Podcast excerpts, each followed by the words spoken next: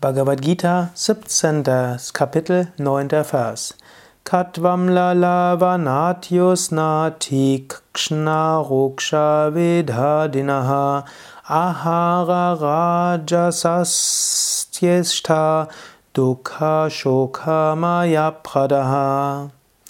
Krishna, der Lehrer, spricht zu Arjuna.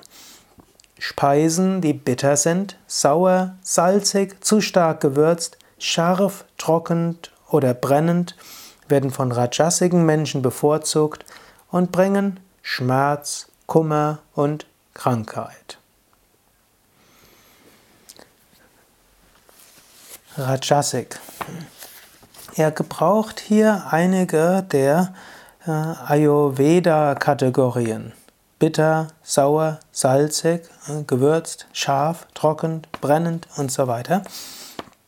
Und Ayurveda würde sagen, es ist gut, alle Hauptgeschmacksrichtungen zu haben. Die Bhagavad Gita sagt, die süße Geschmacksrichtung ist insgesamt etwas besser. Nur müssen wir wissen, das wurde geschrieben, bevor es Industriezucker gab, bevor es Agavendicksaft gab, bevor es Rohrzucker gab und so weiter.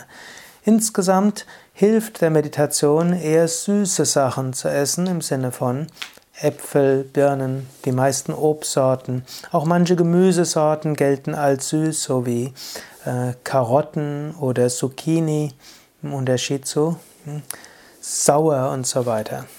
Jetzt vom praktischen her heißt es mehr, hm, Rajasik ist das, was zu stark gewürzt ist oder zu salzig oder zu sauer, zu bitter, zu scharf. Hm.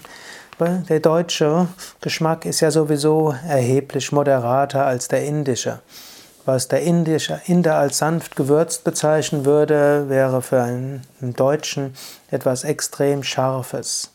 In der Praxis brauchst du dir nicht zu viele Gedanken darüber zu machen, ob deine Nahrung jetzt zu scharf oder zu stark gewürzt ist. Es geht mehr darum, Sorge dafür, dass das Essen ausgewogen gewürzt ist. Und sorge dafür, dass nicht äh, etwas, irgendwas Schlechtes über Gewürze hin äh, erträglich wird. Im Grunde genommen sollte man nur die Nahrungsmittel essen, die einem auch ungewürzt schmecken würden oder wenn sie nur mit etwas Salz gewürzt werden. Nahrungsmittel, die du ohne zu würzen nicht ertragen könntest, solltest du besser nicht zu dir nehmen. Und das ist ein gewisser, ein gewisser Schlüssel zu, dazu, dass du das Gesunde isst.